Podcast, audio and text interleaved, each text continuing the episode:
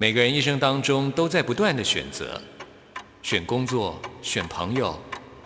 选要上楼还是下楼，选向左走还是向右走。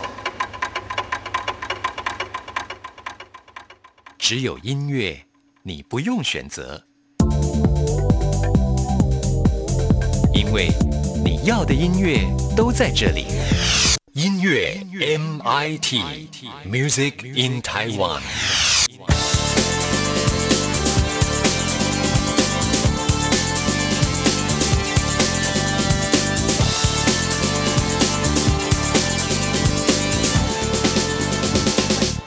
亲爱的听众朋友，大家好，欢迎收听今天的音乐 MIT Music in Taiwan，我是谭志毅。现在已经进入到六月份了，是一个毕业的季节。今年因为疫情的关系，所以导致很多的学校的毕业典礼都被取消，甚或是毕业生连毕业旅行也都没有了。那在台中的一所潭子国小的老师，哇，他真的非常的有创意。为了弥补这些毕业生没有去参加毕业旅行，所以呢，他特别制作了一段影。片呢？这个影片呢，就是带着所有的学生们啊，到处去旅行啊，还可以选饭店啦，甚至到了游乐园里面呢，还可以呢搭乘这个云霄飞车啊。当这云霄飞车呃开始起飞的时候呢，所有的学生们也跟着一起尖叫，呃，用神游的方式完成了一趟非常奇妙的呃毕业之旅。我想，其实从小到大，我们可能会从幼稚园、小学、中学，甚至到大学、研究所毕业，会参加过很多毕业的呃这个旅。行哈，但是我相信，如果人生当中有一次用这种神游的方式，应该是一辈子都不会忘记吧？哈，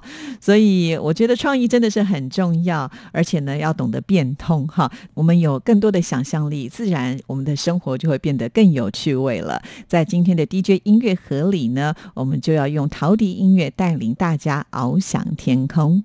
DJ 音乐盒。在今天 DJ 音乐盒的单元当中，为听众朋友邀请到我们节目的好朋友啊，而且呢，向来志毅是非常佩服他，因为从呃他的第一张专辑到现在，我在他的身上看到一个坚持这两个字，那就是陶笛阿志。阿志你好，Hello，大家好，我是陶笛阿志。是阿志今天呢也带来他的最新专辑《无限飞行》。哇，这是你的第十二张专辑了，对不对？对，第十二张，真的很不容易。其实志毅做这个节目这么久。有哈，也介绍过很多所谓的演奏类的专辑，很少就是有人可以出到第十二张。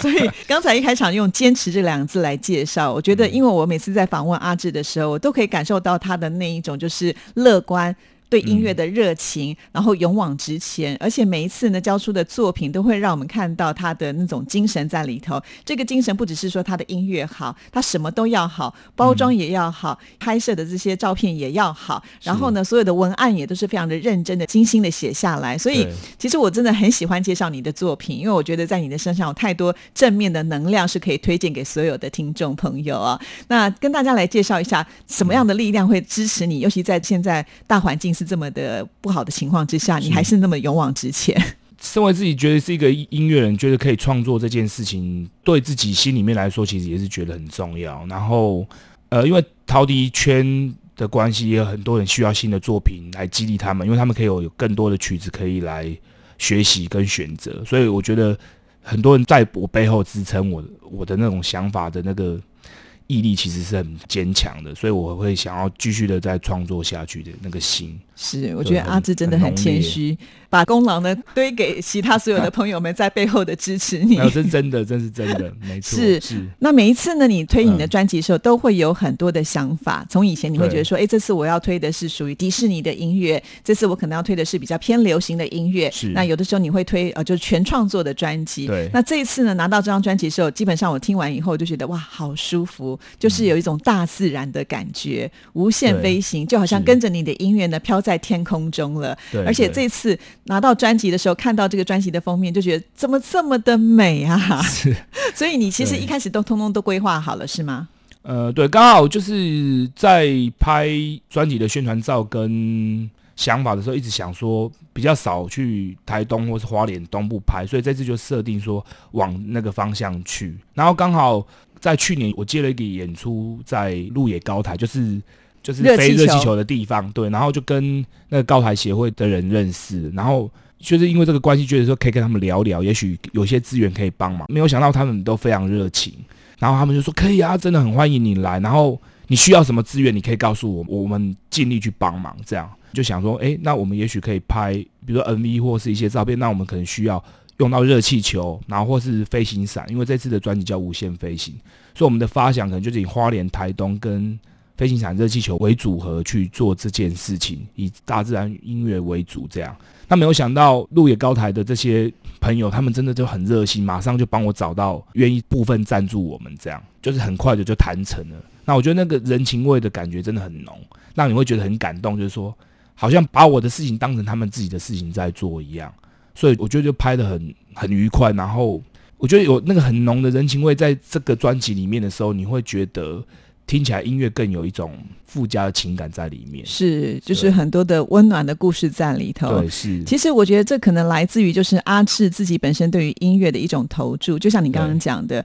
你觉得这个样的音乐必须要去做推广，还有让更多的人有一些新的曲子能够来吹奏。其实这种感觉，我相信也会感染到就是所有在听这个音乐的人。也许他不吹，可是他可以听到这些好的音乐，他也会觉得非常的舒服。因为我觉得陶笛它就是一个很大的特色，它可以。很悠扬，但是它也可以很轻松、很愉快。也许很多人会把它当做像玩具，但是从来都不知道，自从阿志吹了以后，我们才发现它就是一个很厉害的乐器。对，其实真的就是我，我其实自己呀，包括我去呃餐厅吃饭，或是很多感觉比较舒服的一些场地，它其实是会自己常常听到自己的专辑在播放。真的，我刚刚在录音之前还跟阿志讲说，哇，以前这个森林森林狂想曲，我到现在呢走到哪儿都可以听到，就是好像阿志就在我们的身边在吹陶笛给我们。听啊，所以可想而知，它的影响是非常非常的大。对，当这些朋友们就是跟你接触之后，也会感受得到你的那一种正向的热情，所以他们会全心的投入，希望能够把好的东西继续的推广出去啊。对对。那像刚才有提到说，这次呢有拍到这个热气球啦、滑翔翼啊，其实哇，整个感觉呢就像在专辑当中全部的融入在里头了，包括你的音乐也是，就像这首乘着热气球上天空。对对，就这一首歌就是为了。热气球专门所写的，那我们设定就是很舒服、很没有任何负担的感觉，在吹奏这首歌。然后这首歌也是我一开始设定，就是可以很多人一起表演的时候可以吹奏的一首曲子，比较轻快的曲风。呃，如果听众朋友有兴趣的话，我真的建议我们的人生的一辈子一定要搭一次热气球。呃，如果你有惧高症的人，真的也不用怕，因为。我自己搭过两次，我觉得是不会很恐怖的感觉。它像是真的让慢慢飘上去，然后你真的飘到最高的高点的时候，你看到那个景色，你真的会忘记一切的烦忧。怎么有这么美的地方？对，所以真的很推荐大家，真的如果有机会，如果说你不要出国，在台湾，其实热气球大家不知道，都以为说只有那个暑假才有飞，其实没有。台湾是对，一年都有飞，只是说最适合飞行的时间可能是在六到九月。那它其他的月份也有飞，可是你可能就是要先预约。但是大家可能不晓得说，原来做热气球蛮好玩的地方。热气球它只能控制高低，对，它没办法控制方向。哦，是，可是不是有些热气球它是会飞走的吗？对，对，它会随着风向飞。比如说你现在准备要降落的时候，你发现不适合的时候，它又赶快充气，哦，你就要浮上来。是对，操作人他会在周边随着风向，他会去找适合降落的地方。哦，是这样子啊。对，所以这是一个蛮好玩的部分。所以为什么那个操作的人他其实是需要有很大的经验的原因在这里。你飞上去之后，大概过了二三十分钟，你就会看到有一台卡车跟那个我们上面的操作的人在连线。那你其实可以看得到，那卡车其实就是慢慢在追着你。等你降落的时候，他们要把那个伞收回去，所以他们那个卡车上面会有四五个人。它是需要蛮多工作人员，因为一个球其实是很大很大，对。那比较适合飞行的时间大概都是清晨，所以大概如果说要飞的话，可能都是四点多就要起来。但是你会随着在平地上面充气的时候，那慢慢那个球充大，你会有一种无限想象的感觉，你会越来越雀跃，因为你出门的时候可能天都是暗的，然后随着那个球慢慢冲起来的时候，你就看到那个天慢慢微亮，就跟着看日出。对对，然后你坐上去，然后升上去之后。然后看到那个日出的情景，你真的会觉得活得真好，好感动，真的会有一一刹那会有这样的感觉。所以我真的很鼓励大家一定要做一次试看看，不管不管你在全世界的任何地方，比如说呃全世界可能非这些最有名的地方是在土耳其，对对。那假设你没有办法去土耳其，其实，在台湾也可以试看看。对对，如果还没有去尝试，没关系，就先听阿志的音乐，因为完全可以感受到那种雀跃。因为这首曲子我一听就觉得、哇，好轻松，好愉快，好热闹。因为有乌克丽丽的伴奏，对然后呢，中间还有这种拍手声，对你不会吹，你跟着拍手，你都会觉得很开心这是。一种很雀跃的感觉。对，希望大家会喜欢这首曲子。好，那我们现在就来听这一首《乘着热气球上天空》。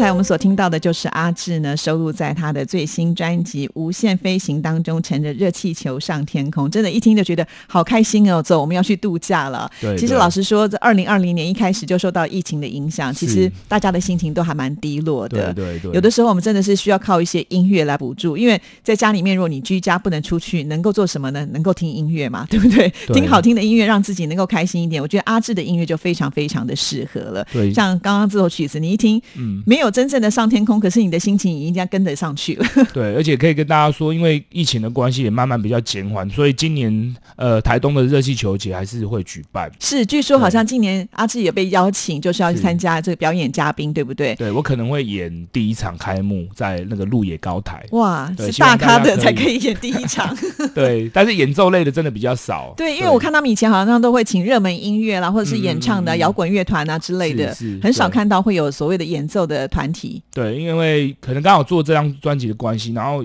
可能公安局也觉得，哎，阿志陶笛跟这个大地的结合，而且我们的取材都来自台东，我连拍 MV 啊，我们的导演跟我们的演员都是找台东当地的人，那刚好这首歌就是最适合热气球节吹奏嘛，对对所以他们就是也邀约了我在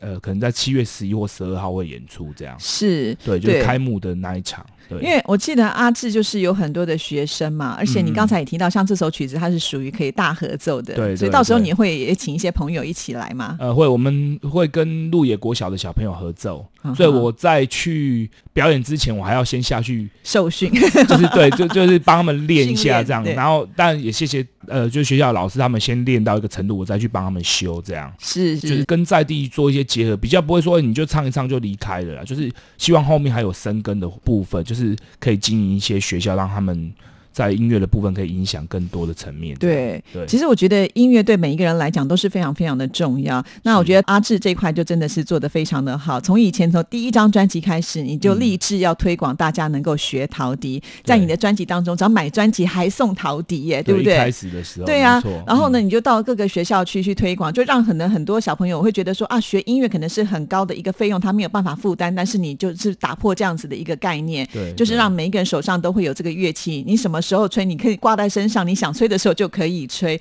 其实那时候我就觉得阿志有远见，就是觉嗯。得也想帮助大家，就是能够在最简单的情况之下接受这个音乐的美好。其实在，呃访问之前，我也跟阿志说，最近我刚好收到一位听众朋友的来信，然后他就跟我说，他的小孩有轻微的自闭症，嗯然后呢，是。就是学习他会比较缓慢，但是他最近爱上了陶笛，就很很开心的要来练习吹陶笛。那我今天想说，哇，我们的阿志被我邀请来到我们节目当中，是不是也可以来分享一下？就是像来这么多的学生跟你来学音乐，有没有一些学生因为学了陶笛之后有什么样的改变呢？有一部分人，他可能就是在学习上面可能是比较没有信心的人，那他可能练习到一个程度之后，其实他也比较敢表演的时候，慢慢慢慢他自己会得到一些赞美之后，他的那个自信心会提升。我觉得这部分是我觉得遇到呃最多的是这个嗯部分。还有一个原因是因为陶笛算是一个蛮抚慰心灵的一个乐器，而且它比较不会受到空间的限制，因为它体积不会很大，然后它的音量其实也不会非常的大，所以它的受限也比较少，所以有很多呃视障或是有一些行动没有那么方便的人，他们其实也会选择陶笛来演奏。我觉得它也是蛮适合的，就是不会像其他乐器那么样的麻烦，所以它入门来说的话就会容易很多。是对，而且你可能练习一小段时间，它其实就比较容易得到成果。好，不会像你学其他乐器，可能要要练很久很久才有办法得到一个满足。对，那陶笛比较厉害的地方就是它的阵痛期比较短。对，嗯对像我们去辅导一个学校，可能一个社团，我们大概只要超一个半月左右，学校有什么表演，我们几乎都可以参加。哇。所以那那家长会觉得说，诶，这样感觉很效果很，就是很快就可以出现。是因为它算是一个入门比较简单的乐器，然后小朋友呢，嗯尤其可以吹一些他们自己熟悉的旋律曲调，对很快的就能够上手啊！而且大家一起合奏的那种感觉，其实气势也非常的有哦。对，陶笛是一个很很蛮好玩的乐器，就是说没有吹的很好的情况下，每一个人单吹可能都不好听。可是如果你有二十个人、三十个人、五十个人合在一起啊，很奇怪，如果很多人都吹不好听，可是自然合起来就觉得那个声音就很包容，对。就不会觉得哎、诶好像很不好听，其实就不会。我觉得这是要回归到陶笛这个乐器，因为在高音的部分，我觉得它就是那种很轻松、很愉快的。其实你不用吹到说像阿志这么厉害的专家，那那个音色没有这么的漂亮，可是听起来就是舒服的，很奇怪啊。这个我觉得就是很适合所有，就是你可能觉得啊，你自己的音感不是很好，或者你觉得自己可能对音乐不是那么的有天分，但是只要你肯尝试，几乎每一个人都可以达到，就是呢可以自娱于人的一个效果。对，其实陶笛是算是一个呃很适合自学的乐器了。如果跟其他的乐器比起来的话，而且现在的呃资源其实很透明，所以你你需要什么资料，你上网随便一找，其实就很容易可以可以获得。对啊，说到这一块呢，我觉得阿志也是非常的用心。每一次呢，在你专辑推出之后呢，你都会有教材本，就是会有乐谱在里面，所以小朋友只要拿到这个乐谱的时候，按照上面的一些指导啊、呃或者是跟着这个音乐一起来的话，其实也不是那么的困难，对不对？对，因为其实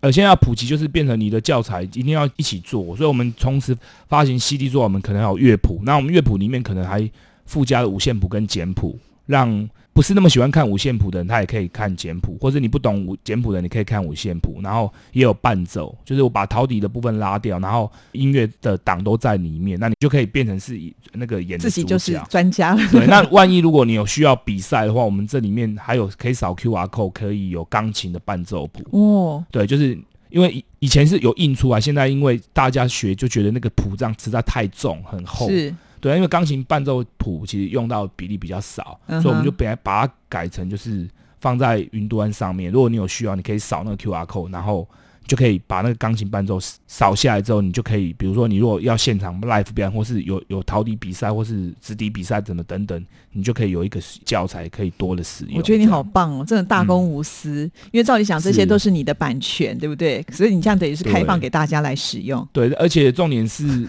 做这些事情其实是真的是费时又费工，对，还要费钱。没错，就是因为你还要找人把它编出来、写出来。来对对，其实因为我的我的专长不是在键盘类啊，所以真的要花比较多时间。但是也是希望说能够发展的更多元，或是说，哎、就是让那个使用的人可以更方便。对，最主要的就让我们回到刚刚阿志从一开始呢，在推出专辑的时候，不只是说要把这个好的音乐分享给大家，也希望大家自己亲自去感受。所以呢，这一切都是为了希望所有的人能够多愿意来接触这个乐器，对因为这个音乐对我们人生来讲，我觉得真的还蛮重要的，因为它可以陶冶性情。你想想看，嗯你心情不好的时候，你在家里面自己吹吹陶笛，可能那个心情马上就会转变了，对不对对对好，那所以你真的是很鼓励大家，就是可以试着去吹吹看陶笛，可可能也会改变你的人生哦。好，那接下来回到你这张专辑当中，其实有蛮多的特色，除了我们刚才提到它跟大自然的元素很多之外，其实你也放了很多呃，就是有关于这种天空类的，几乎每一首曲子都跟天空有关系，所以我觉得你好会设想哦。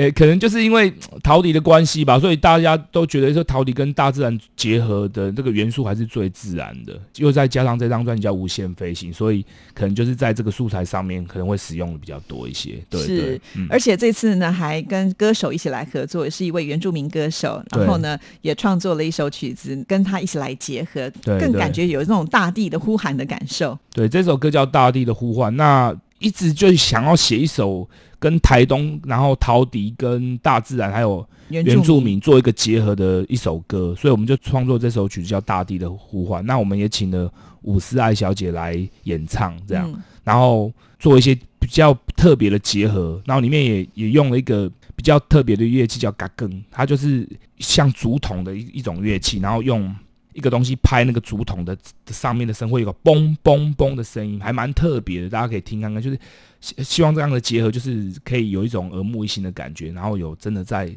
台东的在味它的对在那个大地上面的感觉，然后是。看着户外或是看着窗外的美景的那种很宽阔的感觉，对。对，我觉得阿志有一个地方很棒，就是他从来不会设限，他总是会想要去尝试跟一些新的音乐的元素来做结合。对，这其实很重要。对，所以在你嗯每次的每一张专辑当中，我们仔细听都会发现，它有新的东西会跳出来。是不是说旧有的东西我们再重新来，不是不是，它会每一次都不一样。有的时候要跟乌克丽丽结合，现在呢还跟这个嘎更，听起来应该像是一个竹钟的感觉，就原住民他们使用的乐器。是这一般来讲，我们根本就没有看比过哈，对，所以很很特别，而且这次又加上了原住民的吟唱。伍思爱小姐她其实也是选秀歌手出身的一位很厉害的歌手啊，是所以这样子一个结合，我觉得也蛮特别的。对我我刚好是在他在公司的表演厅里面，就是有一个音音音乐厅里面，他他有唱了一段，然后我就被他的声音吸引，然后我就一直觉得哇，这个声音好好听哦，全身都起鸡皮疙瘩这样。那就那时候就想说，哎，是不是有办法找到他？所以我觉得，哎，运气真的还蛮好，刚好有我们一起认识的人，虽然我不认识思爱，但是就因为这样子的关系，就联络上他，他也愿意来唱。嗯然后后面他唱完就发现说，觉得那个声音感觉有一些部分叠的不够厚实，所以我们后面也请他弟弟也来唱，哦，再加入男生的声音的部分，然后让这个感觉起来厚度再更多一些，这样。对，所以就是从不断的新的尝试，然后把它修到最好，然后就是要呈现给大家。我发现原来原住民的吟唱是跟陶笛是是这么的契合。没错没错，很适合，真的。哦，那我们嗯现在就来欣赏这首《大地的呼唤》。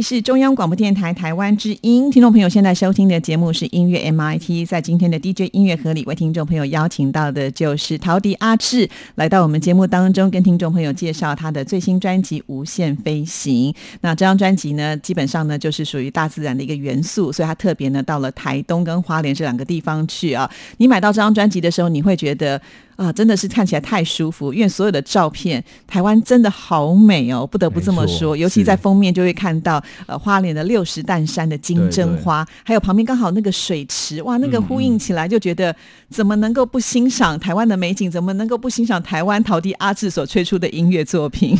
对，真的画面很美，但是其实拍起来其实是很辛苦。对，因为你要抢那个。光线，光线，然后第二个是你怕人太多的时候会影响到拍摄，因为很多人的时候，你你也不可能跟人家说哦，你可以借过一下，我先拍一拍，对。但是我们那时候就设计，我们就尽量在礼拜一、礼拜二、礼拜三拍，就人比较少。但是真的很辛苦，是你看，我们如果要六点开始拍抢那个阳光的话，我们可能四点就要起来，因为我们要先化妆，剧组要先去塞一些景等等。是。可是说真的，到现场，像在六十担山到了现场的那一刹那，就觉得哇，值得了。真的太美了，真的你会觉得真的就是在画里面的感觉，而且你看到的一切，既然是真的，不是画里面是真实的，对，所以你会觉得很感动。对，尤其阿志这次呢，就是去了台东跟花莲之后，据说好像也会激励你很多的音乐创作出现嘛。对，因为你看到那个美景，你就会会有很多无限的灵感在脑海子里面会会一直会一直回荡跟出现，而且会有一种。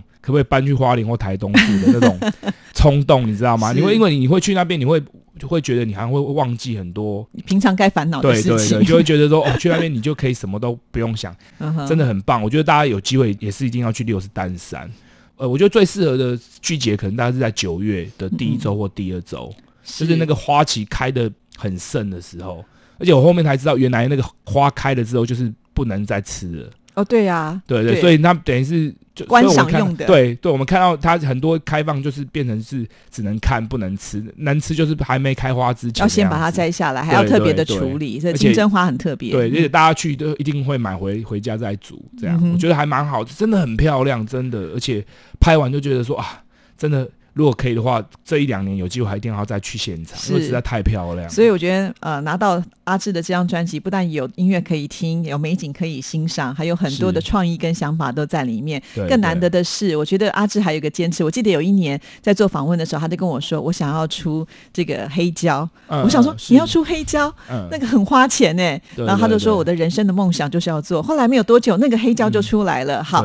那当时我想说，可能就是那一张专辑吧。没有想到今天来的时候，他又带。带了一张黑胶进来，哇，我，这成本很高哎。对，因为其实现在台湾就是听黑胶的人口慢慢的成长，然后我觉得这次也是一个趋势。只是我这次压的黑胶是把它做成蓝色的，其实现在技术都慢慢提升，可以做成很多各种颜色都可以。对对，那我一样还是在德国压片，所以我觉得品质会比较好。虽然颜色其实跟价格会不太一样，就是你你你挑特别色还要另外加钱。但是因为我这次是以无线飞行为主，所以我就挑了一个。蛮深的蓝色去做一个呼应。我很好奇的问，一般来讲会出黑胶音乐，通常就是那种发烧片。就比如说有些音乐的玩家，他们觉得这个音响的比例可能要很挑剔。那陶笛音乐也可以做到像这样子一个精致或者是极致的部分，所以你还特别到的德国去压片，是这样的原因。对，但是他在一开始在音乐设定上面，就是就要先想好了，他在处理的时候跟 CD 的处理的方式是不同。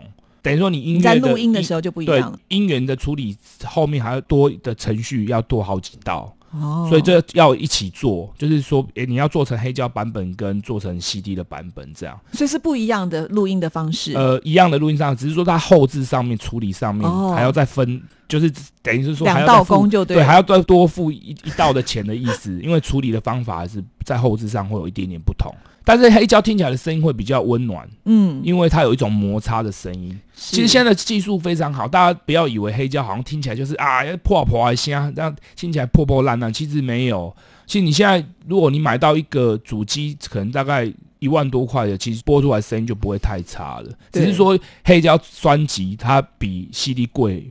大概一倍吧，大概在一千三上下。现在是对，因为它其实是针对一些收藏家啦，还有就是家里有那种百万级的音响的人，他们可能在听音乐上会比较挑剔一些，所以在呃这个黑胶所呈现出来的那种音色，其实跟我们听 CD，呃，更不要说是跟 MP 三，其实是差别很大。但是很多人其实听黑胶是一种生活的享受跟品味吧。嗯对，大家可可以去用另外一个角度去想象一下，如果你今天在自己家里一个很舒适的空间，然后你泡一杯茶或咖啡，然后你调一个很舒服的灯光，拿一本书，然后你过去把那个黑胶放上去，把那个唱针放上去的那一刹那，其实那个就会自然会成为一个氛围，你就会享受在那个空间里面。然后你就听着那个音乐，看着一本书，我觉得那个就是一个非常舒服的感觉。是，对，但是你听 CD 感觉又会比较硬，那、事实上也是，就播出来的感觉。是，而且说在我们在录音室听的时候啊，你不会觉得黑胶播出来的声音会比比 CD 的差。其实那个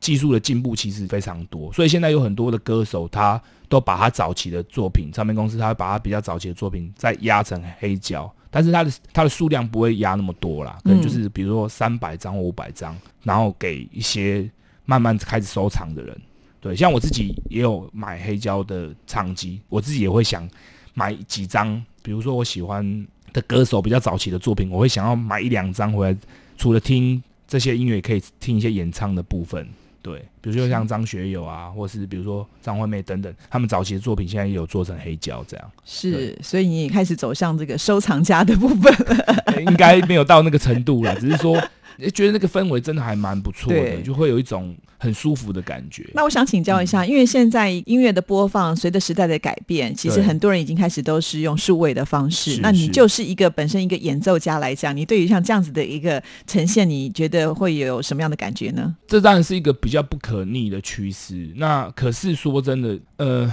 用手机听的音响效果，对我们来说其实是真的很不够，很害怕，应该这么说。因为因因为你看嘛，那么小的空间要播出很棒的音质，它是被压缩的。对，其实很难。所以我有的时候我会不太喜欢人家用手机听我的音乐之后，然后对我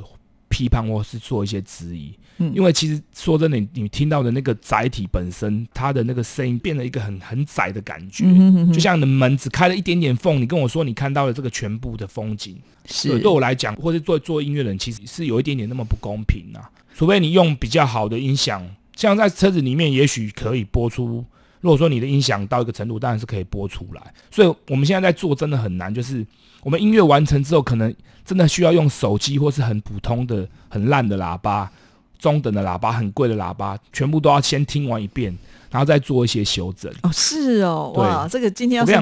常的难，而且我们会遇到很多问题，因为呃，在低频的修正等等，有些车子比较好的车子可以听得出那个震动的感觉，嗯但是很普通的牌子的车子可能它的那个低频可能频率太调多太多一点，就可能会有爆掉的问题。哇，所以其实，在音乐的后置上考虑的事情真的非常非常的多。对，但是后面发现太吹毛求疵，会陷入一种无底的深渊呐、因为你就是这个部分其实不可能满足。你看哦，用比如说三四千块的喇叭跟一两百万的喇叭，它播出来当然是不可能一样，所以我们最后只能取一个我们认为最合理的做法去做，这样。是，所以听了阿芝的介绍，我们听众朋友就知道，要制作一张好听的演奏专辑是不容易的，所以大家一定要支持难，对。不对？而且阿芝用这么多的心思在这样的专辑上面，无非就是希望大家听了都觉得是一个音乐是美好的事情哦。好，那接下来我们再来播放一首曲子啊，这首曲子呢是我觉得在这张专辑当中，它也在整个风格上会比较不太一样的地嗯。方，叫做呃荡着秋千上月球。我觉得这首曲子在听的时候，哇，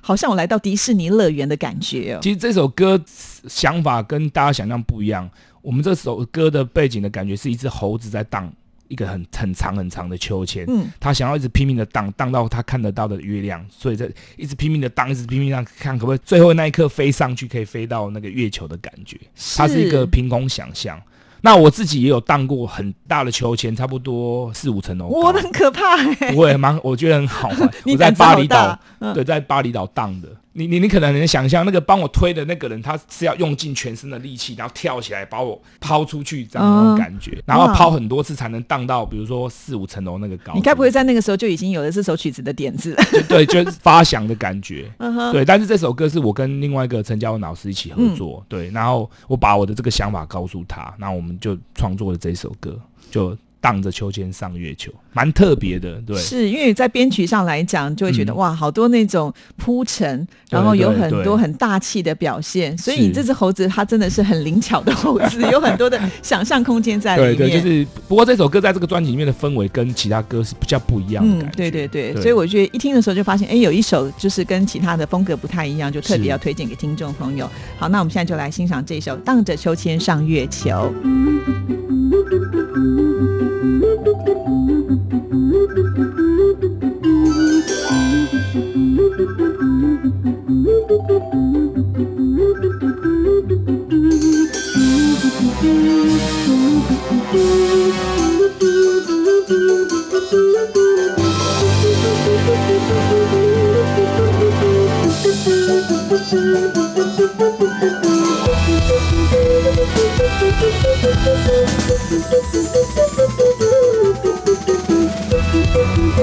欢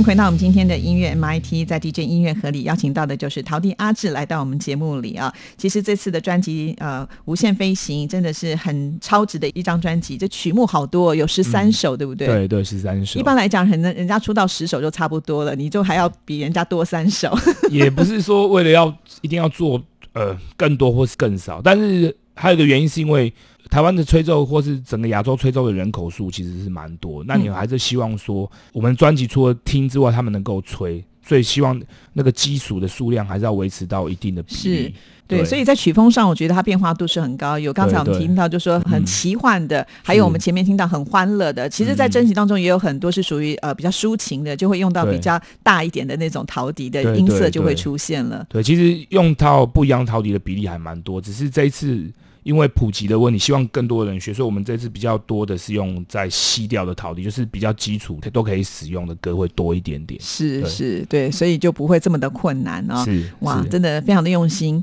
那我们觉得很棒。那陶笛阿志为我们台湾的这个陶笛音乐呢，付出真的非常的多，也请大家要继续的支持。好了，刚才都是我挑选的，那今天嗯大师来到我们这边，在专辑当中，你自己也来挑选一首曲子，推荐给所有的听众朋友吧。我自己比较喜欢的反而是比较抒情一点嗯的。那我想要推荐的是这张专辑的第一首歌叫《消失在光年的你》。我对这首歌的前奏就是非常要求，因为我觉得第一首歌播进来的那一刹那，你要有一种很感动的感觉。对，那这首歌真的有做到我想要讲的那个部分。我的制作人他钢琴弹得非常好，所以我就跟他说，我要一进来这个前奏就是马上就是要进入这首一点点淡淡的悲伤的感觉，然后再加上一些光年的音效进来，就是会让你有一种，也许会把你自己的故事套在这个曲子里面。可是我会放在专辑当中的第一首曲子，我是有觉得比较怀疑一点的，因为我们总觉得陶笛不是要带给人家欢乐，可是你一开始放的这首曲子是比较抒情的。，对，呃，就是每个人专辑可能会做一点点微微的变化。嗯，我们的主打歌当然就是比如说前三四首，可是